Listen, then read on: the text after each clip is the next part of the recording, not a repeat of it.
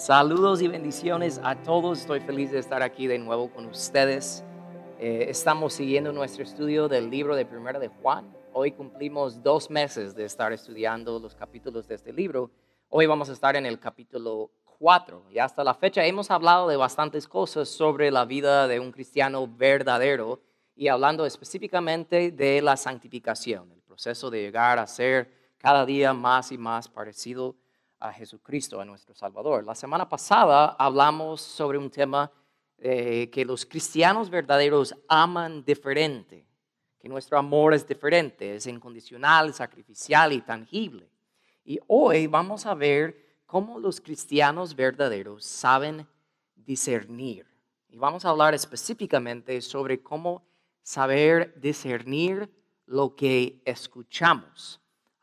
Y para empezar, yo quiero preguntarles, ¿quiénes son algunas personas a quienes ustedes escuchan? y cuando digo eso me refiero a pastores o oradores o líderes o ah, en el radio, en la tele, YouTube, podcast, lo que sea. Piensen eso por un momento, porque todos pasamos tiempo eh, escuchando, ¿verdad? Pero quiero contarles un poco eh, de la profundidad de la palabra escuchar. Realmente en el hebreo es la palabra Shema. Y la palabra Shema no solo es escuchar y agregar información en mi mente, o sea, no es solo el acto de literalmente como sonido entrando a mi oído. La palabra Shema realmente significa lo siguiente, es oír, prestar atención, responder y obedecer. Y realmente más interesante que en el hebreo la palabra escuchar y obedecer es la misma palabra, Shema, es la misma palabra. ¿Por qué? Porque realmente, si lo damos cuenta o, no, nosotros obedecemos a lo que escuchamos, a lo que prestamos atención. Por eso hay que tener mucho cuidado y realmente tomar en serio a quienes estamos porque veremos hoy específicamente en este capítulo 4 del libro de Primero de Juan, que tú y yo como cristianos verdaderos tenemos que poder discernir entre el Espíritu de Dios y el Espíritu del maligno, de Satanás, del enemigo. Porque piénsalo, escuchamos la verdad del Espíritu de Dios y también escuchamos la mentira, o sea, de cualquier otra fuente, hasta las fuentes de comunicación que parecen ser buenos, incluso eh, eh, positivas o, lo que sea, o pueden ser inocentes, ¿verdad? Pero si esas fuentes de comunicación no están comunicando, proclamando o enseñando la verdad del Espíritu de Dios, entonces eso viene del espíritu del maligno. O sea, no hay lugar en medio. ¿Ok? No, no, es uno o es el otro. Y eso es lo que vamos a ver en, en, profundidad en el día de hoy. Yo sé que decir que no hay lugar en medio, eso suena fuerte, ¿verdad? Estás escuchando al Espíritu de Dios o el Espíritu del diablo. O sea, e, eso es fuerte decir eso y escuchar eso, pero eso, al escuchar eso, te debe hacer pensar en lo que hablamos hace unas semanas sobre la batalla espiritual. Y por eso quiero hacerles otra pregunta. ¿Qué es lo que les viene a la mente cuando escuchan las palabras ataque espiritual? Piénsalo. Tal vez te viene a la mente algo que has experimentado en tu propia vida o que has visto eh, o escuchado un testimonio, una película, lo que sea. ¿Qué te viene a la mente cuando escuchas ataque espiritual? Porque realmente hoy yo les quiero hablar sobre la manera de ataque espiritual más común que todos experimentamos y también más antigua. Entonces, ven conmigo en sus notas. El primer ataque espiritual fue contra la palabra de Dios. Quiero que tomamos un tiempo para ir al libro, primer libro de la Biblia, Génesis, capítulo 3. Mira lo que dice el versículo 1. Cuando el serpiente acercó a, a Eva en el jardín de Edén, él le dijo, ¿De veras Dios les dijo que no deben comer del fruto de ninguno de los árboles del huerto? Notamos ahí, ¿qué es lo que está haciendo Satanás ahí? Al preguntar, ¿de veras Dios dijo eso? ¿Qué está haciendo? Es que tenemos que ver, Satanás quiere hacernos dudar de la palabra de Dios. ¿Será que Dios dijo eso? Y que empezamos a dudar. Y vemos la respuesta de Eva. Claro que podemos comer del fruto de los árboles del huerto, contestó la mujer. Es solo del fruto del árbol que está en medio del huerto del que no se nos permite comer. Dios dijo, no deben comerlo, ni siquiera tocarlo. Si lo hacen, morirán. Y ahí vemos que Satanás quiere hacernos distorsionar la palabra de Dios. ¿Por qué puedo decir eso? Viendo esas palabras de Eva. ¿Sabe por qué? Porque Dios no dijo eso.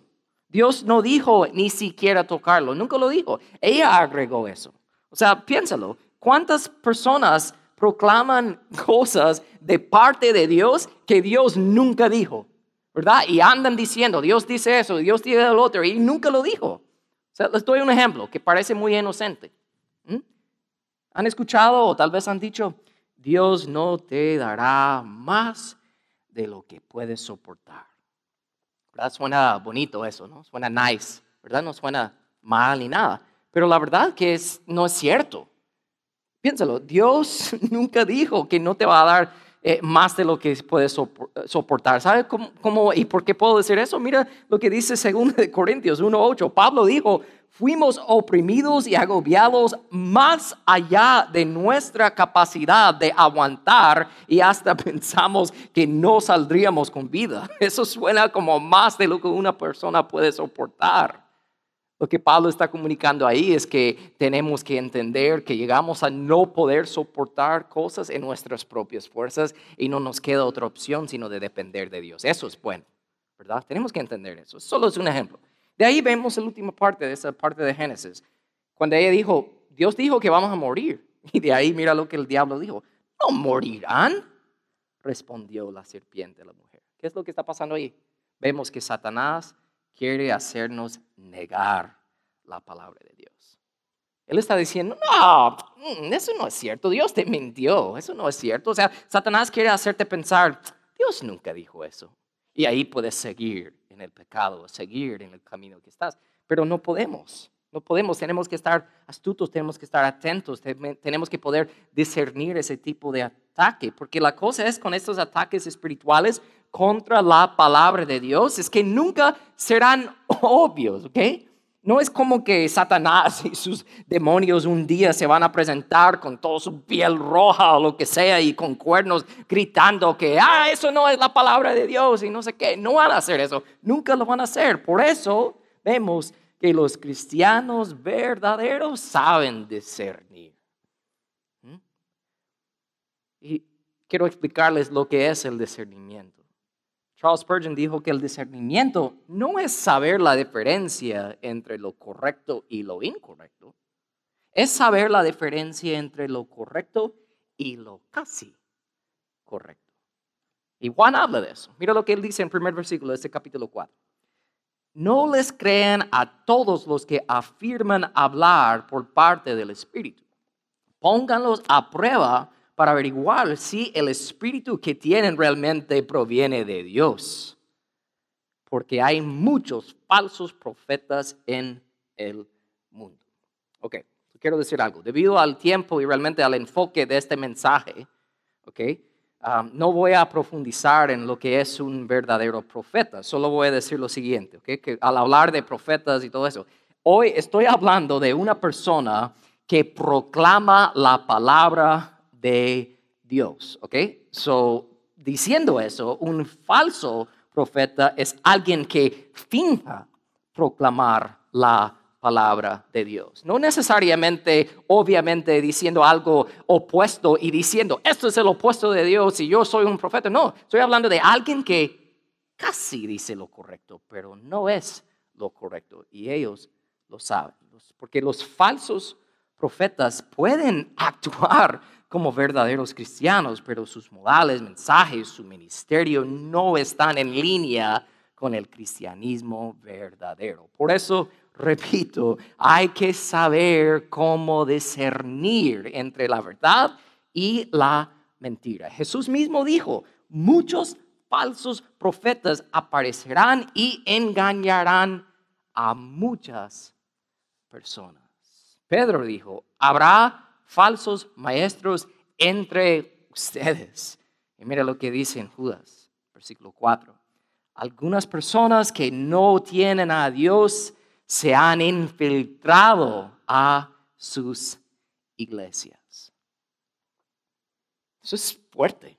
O sea, y tengo que decir algo, no está diciendo que dentro de cada congregación, como hay falsos profetas, está hablando eh, en general, en varias partes del mundo, sí hay. Y puede ser que hay aquí, no sé, puede ser que hay en otros lugares y tenemos que estar listos, tenemos que poder discernir.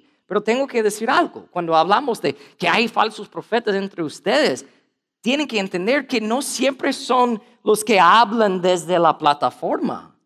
Pueden ser personas que sutilmente a solos tratan de jalar a las personas más débiles en la fe, como por decirlo así, alejarlos de la manada, como en la naturaleza, alejarlos de la familia, la protección de la familia. Por eso juntos debemos aprender a escuchar a las personas correctas para recibir la dirección y la fuerza que Dios está tratando de llevar a su iglesia. Y déjame decirles, todos realmente eh, deben siempre escondriñar y estudiar la palabra de Dios por ellos mismos.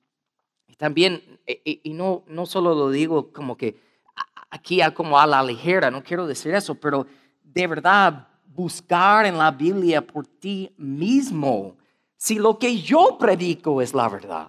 Yo no lo digo solo por decirlo, ya, a ver si lo hago. De verdad deben hacer eso.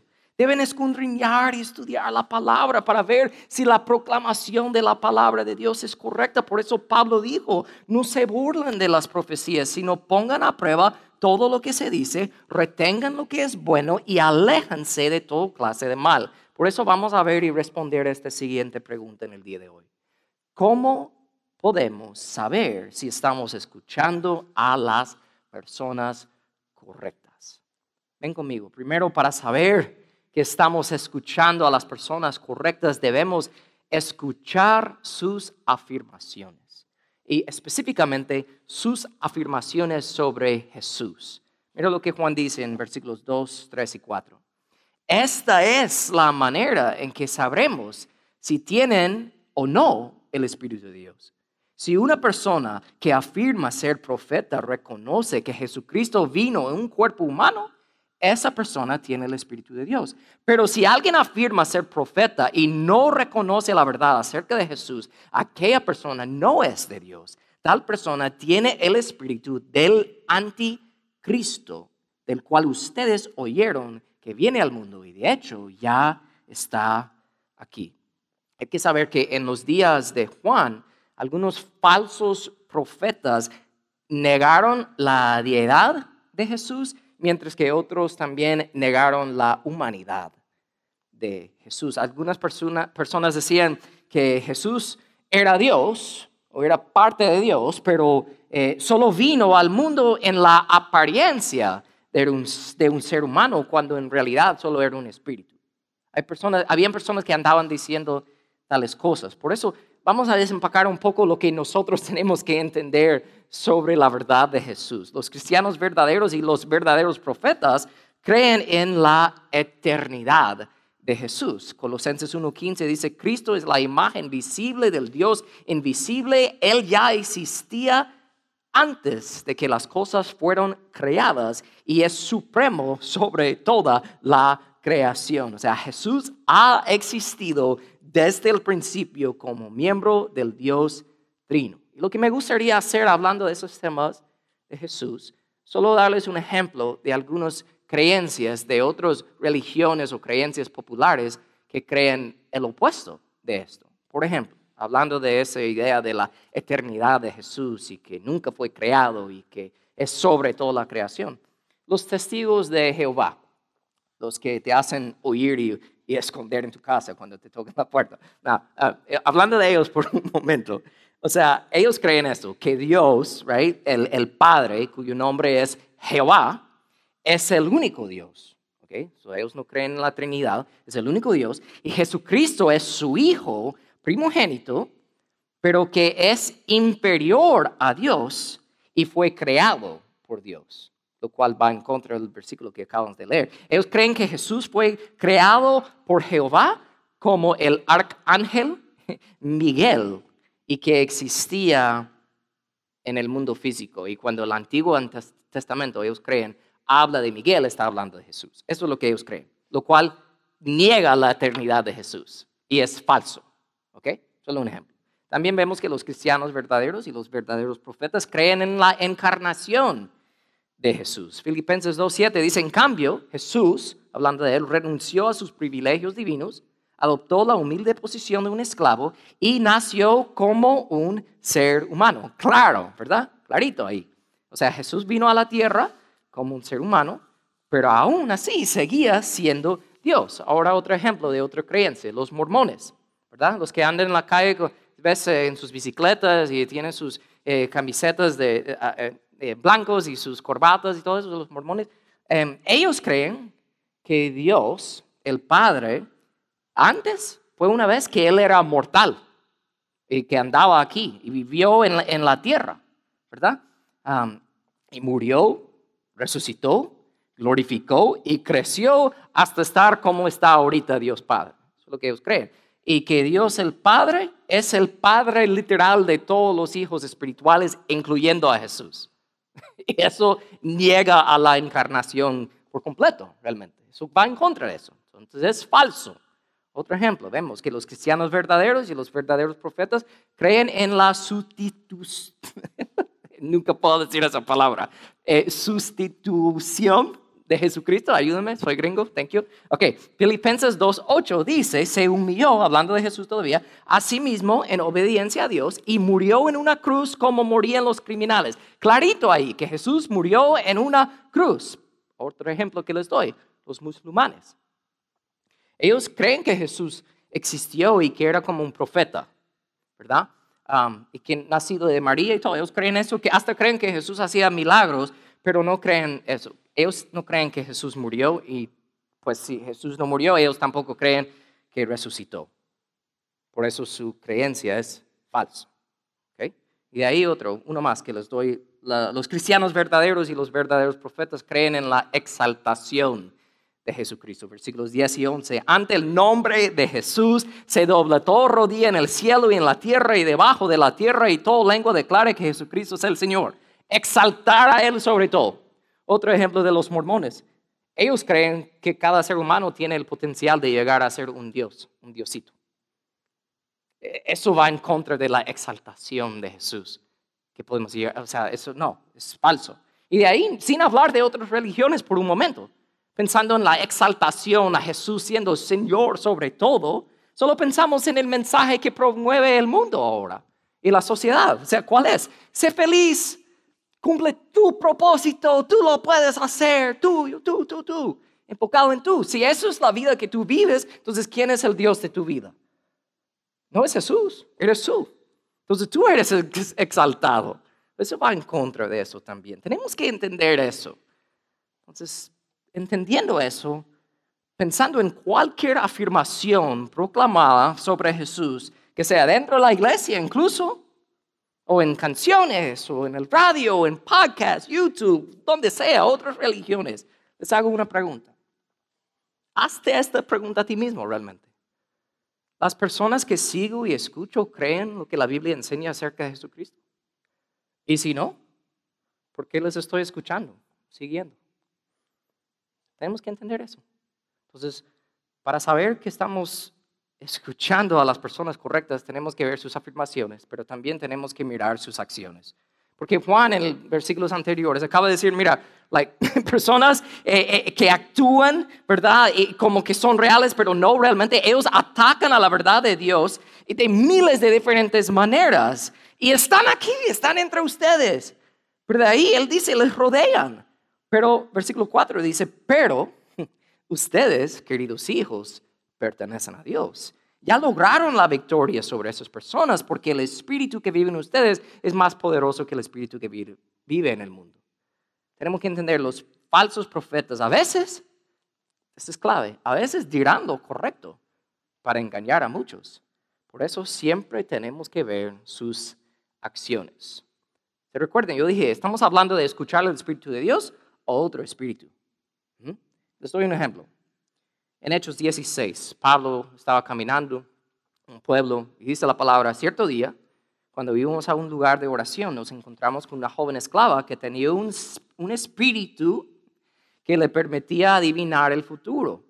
Por medio de la adivinación, ganaba mucho dinero para sus amos. Ella seguía a Pablo y también el resto de nosotros gritando. Fíjense lo que ella grita. Estos hombres son siervos del Dios Altísimo y han venido para decirles cómo ser salvos. Ella está diciendo lo correcto, pero viene de un espíritu que no es el Espíritu de Dios. Se piensa en esto. Ella tenía la profecía correcta, pero el espíritu equivocado, y eso producía el fruto equivocado. Hay que mirar las acciones. Ella podía andar diciendo lo correcto, pero ver sus acciones, tarde o temprano, uno vería que ese espíritu no era el espíritu de Dios, que le causaba decir y hacer ciertas cosas. Entonces hay que entender que tarde o temprano los falsos profetas demostrarán sus, que con sus acciones quienes realmente son. Jesús habló directamente sobre eso en Mateo 7. Déjame leerles versículos 15 y 16. Él dijo, ten cuidado de los falsos profetas que vienen disfrazados de ovejas inofensivas, pero en realidad son lobos feroces. Puedes identificarlos por su fruto, es decir, por la manera en que se comportan. Así es, de la misma manera que puedes identificar un árbol por su fruto, puedes identificar a la gente por sus, ¿qué dice ahí? Acciones. Hay que mirar sus acciones. Y yo realmente es una interpretación de este pasaje es verlo en su contexto completo y hacer un vínculo entre lo que Jesús acaba de decir y lo que va a decir después. Y, y realmente, si lo vemos en ese contexto, en la misma conversación, en la misma enseñanza de esos, Jesús va a decir unas palabras famosas, pero puede ser que Jesús todavía está hablando de falsos profetas. Mira lo que él dice en los siguientes versículos. No todo el que me llama Señor, Señor, entrará al reino del cielo. Solo entrarán aquellos que verdaderamente hacen la voluntad de mi Padre que está en el cielo. Y aquí está algo clave. Si Jesús está hablando de falsos profetas, personas que son capaces de incluso decir lo correcto en ciertos momentos, pero con el espíritu equivocado, y hay que ver sus acciones, ver su fruto, Mira lo que dice ahí. En el día del juicio muchos me dirán, Señor, Señor, profetizamos en tu nombre. Expulsamos demonios en tu nombre e hicimos muchos milagros en tu nombre. Pero mira lo que dice Jesús. Pero yo les responderé, nunca los conocí. Aléjense de mí ustedes que violen las leyes de Dios. Si hacemos el vínculo aquí de que Jesús todavía está hablando específicamente de falsos profetas, ahí veo que los falsos profetas, como esa chica en la historia de Pablo, pueden a veces decir lo correcto y hasta tal vez aquí dice que pueden hacer señales que parecen buenos, profetizar, expulsar demonios, hacer milagros, ¿verdad? Pero aún así Jesús les va a decir, aléjense de mí, yo nunca les conocí. ¿verdad? Ustedes violen las leyes de Dios. ¿Qué quiere decir eso? Que violen las leyes de Dios. Aunque dicen las cosas correctas en ciertos momentos, hasta a veces parecen hacer señales que parecen buenas. Por su fruto los conozco y nunca, nunca los conocí. Aléjense de mí. ¿Cuál es el fruto? ¿Qué está hablando Jesús ahí? Está hablando de la obediencia. Entonces, para saber si alguien es falso profeta, solo tienes que ver cómo vive. Porque tarde o temprano, con su fruto, con su obediencia a Dios, te va a demostrar que no es real. Y pensando en eso, ¿cómo puedo saber que Jesús está hablando de la desobediencia? Porque mira lo que dice en los siguientes versículos. Y eso es una parte de la historia de la Biblia en prédicas de Jesús muy famosos. Todo el que escucha mi enseñanza y la sigue es sabio, como la persona que construye su casa sobre una roca sólida. Aunque llueva cántaros y suben las aguas de la inundación y los vientos golpean contra esa casa, no se vendrá abajo porque está construido sobre un lecho de roca. Sin embargo, el que oye mi enseñanza y no la obedece, que no hay fruto, es lo que Jesús está diciendo. Es un necio como la persona que construye su casa sobre la arena. Cuando vengan las lluvias y lleguen las inundaciones, los vientos golpean contra esa casa y se derrumbará con un gran estruendo. Casa sobre la roca, casi sobre la arena. ¿Qué es la roca? Es Jesús, la palabra de Dios, como dice Juan 1. La palabra de Dios, todo, todo en su, en su plenitud, toda la palabra completa y perfecta, todo lo que es Jesús, todo. ¿Verdad? Eso es la roca. ¿Qué es la arena? Si lo pensamos con más detalle, enfocamos por un momento, piénselo. La arena son realmente pequeñas partes de roca. Entonces, si hacemos un vínculo en ese contexto, todavía pensando en falsos profetas, me hace pensar que puede ser que Jesús está diciendo, los falsos profetas no construyen sobre la roca, sobre la palabra entera, sino sobre pequeñas rocas. ¿Qué quiere decir? Que ellos toman poco de palabra, donde sea, lo sacan de su contexto para apoyar a sus profecías falsas. Solo tenemos que ver sus acciones y veremos eso. Y solo algo extra que quiero mencionar que en mi experiencia he aprendido, es algo que dice Richard Baxter. Ser un verdadero cristiano y no ser humilde es una contradicción. ¿Por qué digo eso? Porque en gran parte, falsos maestros son orgullosos. Y puedes ver eso fácilmente. Ellos no señalan a Jesús siempre. ¿Qué? ¿Quién es el importante para el falso maestro? Él mismo, ella misma. tenemos que pensar en eso y ver esas acciones. Y de ahí, por último, para saber que estamos escuchando a las personas correctas, debemos entender su plan para apaciguar. ¿Por qué digo eso? Miramos los últimos dos versículos 5 y 6. Esas personas, hablando de falsos profetas, pertenecen a este mundo y por eso hablan desde el punto de vista del mundo y el mundo les presta atención. En cambio, nosotros pertenecemos a Dios y los que conocen a Dios nos prestan atención. Como ellos no pertenecen a Dios, no nos prestan atención. Así es como sabemos si alguien tiene el espíritu de verdad o el espíritu de engaño.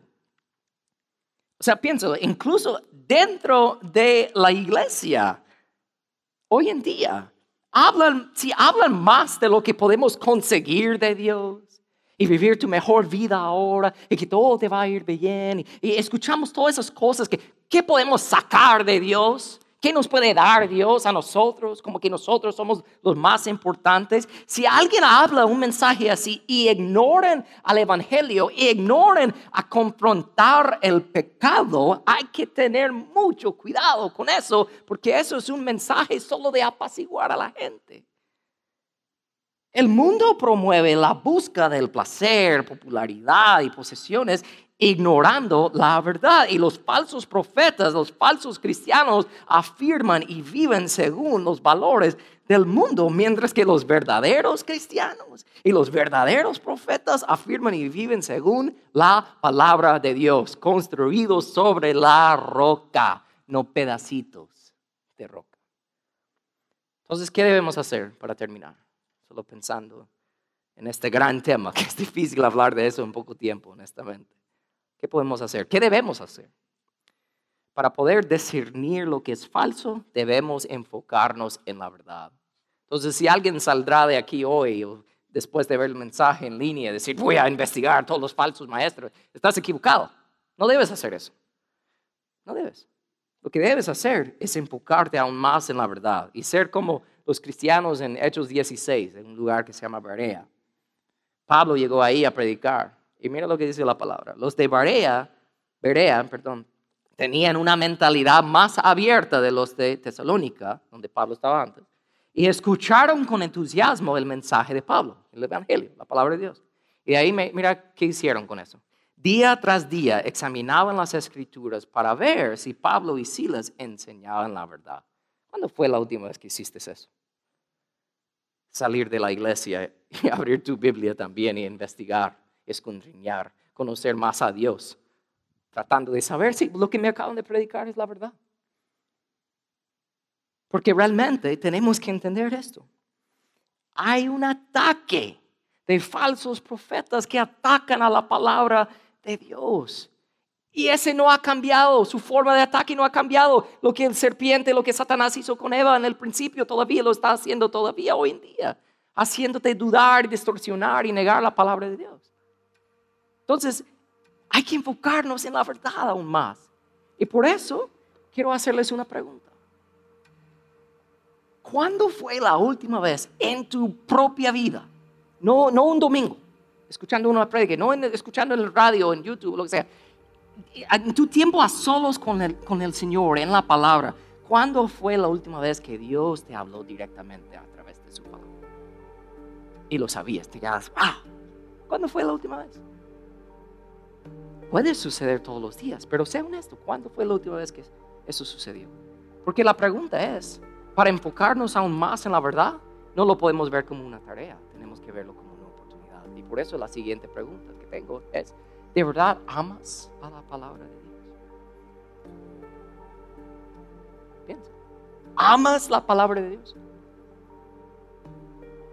Me hace pensar en un libro que yo acabo de terminar de leer un señor que se llama Nabil Qureshi. Era un musulmán. Y era un buen musulmán, estudioso, inteligente, estaba estudiando para ser doctor. Eh, él estudiaba el Corán, lo sabía hasta eh, otros libros, hasta él habla de que su padre lo enseñaba, lo criaba en los caminos de Islam. Bien, hasta tenía biblioteca en su casa y él siendo nerd como de niño, en vez de jugar videojuegos, él leía los libros sobre Islam y aprendía más y era él amaba su religión. Y en el colegio, en la universidad, conoció a un amigo, se llama David. Y ellos empezaron a hacer una amistad y David era cristiano. Y no para contarles todo porque es mucho, solo les digo, después de varios años de amistad con David, muchas conversaciones y estudio y todo, llegó un momento cuando Nabil no pudo negar la verdad de la palabra de Dios, hasta se enamoró de la Biblia no del Corán, sino de la Biblia, y no pudo negar la verdad. Y entregó su vida al Señor. ¿Verdad? Gran testimonio. Pero en el libro, él habla de algo que hizo pensar, de verdad, yo amo la palabra de Dios así. Yo haría lo mismo. Y él habla del momento que sabía que había aceptado el Evangelio por él mismo y él sabía y dijo, Dios, ahora voy a perder mi vida como la conozco. ¿Por qué? Porque él sabía que su madre, su padre toda su familia no iban a aceptarlos. No iban a aceptar el hecho que él había aceptado a Jesucristo como su Salvador. Y él habla del momento que va y habla con sus padres. Imagina. Él, dijo en el libro que el momento que le dijo a su padre, Padre, ya no soy creo en Jesucristo. Él habló de que el orgullo, como siendo el primogénito de su padre, que se le fue y hasta su padre se agachó. Bueno, le dolió. De tal manera que él dice en su libro que su padre nunca caminó igual. Siempre caminaba ahora así. Y su madre, cada vez que ella estaba en presencia de su hijo, después de eso lloraba, llanto, no aguantaba. Que había perdido a su hijo. Y digo todo eso porque Él habla de que lo que le hizo capaz de hacer eso, de entregar su vida de verdad como la conocía, era por la palabra de Dios, por la verdad. Se enamoró de la verdad. Y hasta se renunció de ser médico, era médico estudioso y todo y empezó a salir a predicar y evangelizar con varias organizaciones. Y uno pensaría, like, wow, qué gran testimonio, hasta se casó, tiene una hija chiquita y todo. Y sin entender el plan de Dios y el por qué, en, eh, el inicio del año del 2017 lo diagnosticaron con cáncer del estómago. Y unos meses después falleció. Y yo pienso en su historia. Yo pienso en esos ataques espirituales contra la verdad de la palabra de Dios. Lo que necesitamos más es enamorarnos más de la palabra. Entonces, una vez más les pregunto, ¿cuándo fue la última vez que Dios te habló directo de su palabra? ¿Amas a su palabra? Porque si es así, sabrás cómo discernir entre cuando el Espíritu de Dios está hablando o el Espíritu del engaño. Tenemos que entender y tomar acción. Ya es tiempo. Es tiempo de levantarnos y madurarnos. Enamorarnos de la palabra de Dios. Padre, en el nombre de Jesús, eso es lo que yo te pido. Yo siempre te pido eso, Señor, tú lo sabes. Yo te pido que seamos una iglesia, una familia espiritual llenas de personas que por ellos mismos se caen enamorados por completo de tu palabra. Y que no se dependen solo de otras personas siempre para estudiar y escudriñar la escritura. Que ellos siendo guiados por tu espíritu, de verdad abren sus Biblias y te permiten hablar. Tú eres fiel y lo haces y es tan rico saber que el creador del universo nos está hablando a través de su palabra perfecta. Así me quiero cuidar de los falsos profetas. Yo no quiero enfocar en ellos y, todo eso. Yo quiero enfocar en la verdad. Quiero enfocar en ti. Y cuando es hora y cuando es tiempo de hablar y decir algo en contra de eso, tu palabra misma va a salir de mi boca. Tú vas a hablar por medio de mí, de nosotros. Pero solo sucede cuando estamos entregados por completo a eso. Pues ayúdanos, Señor, a entender eso. Que el discernimiento no es saber la diferencia entre lo correcto y lo incorrecto. Eso es fácil, cualquiera puede hacer eso. Tenemos que saber la diferencia entre lo correcto y lo casi correcto, porque el diablo está engañando a muchos, pensando que son salvos, pensando que te están hasta siguiendo a ti y están perdidos, Señor. Ayúdanos, Padre, de verdad de entender eso y levantarnos y ser tus guerreros, tus hijos en este mundo que pelean por la verdad, que amen la verdad, que hablan la verdad, que promueven la verdad. Te amamos, Señor, que así sea en el nombre de Jesús. Amén y amén. Estaba un poco loco, no, emocionado por la palabra. Espero que así sea para ti también. Nos vemos aquí mismo, siguiente domingo. Paz y bendiciones.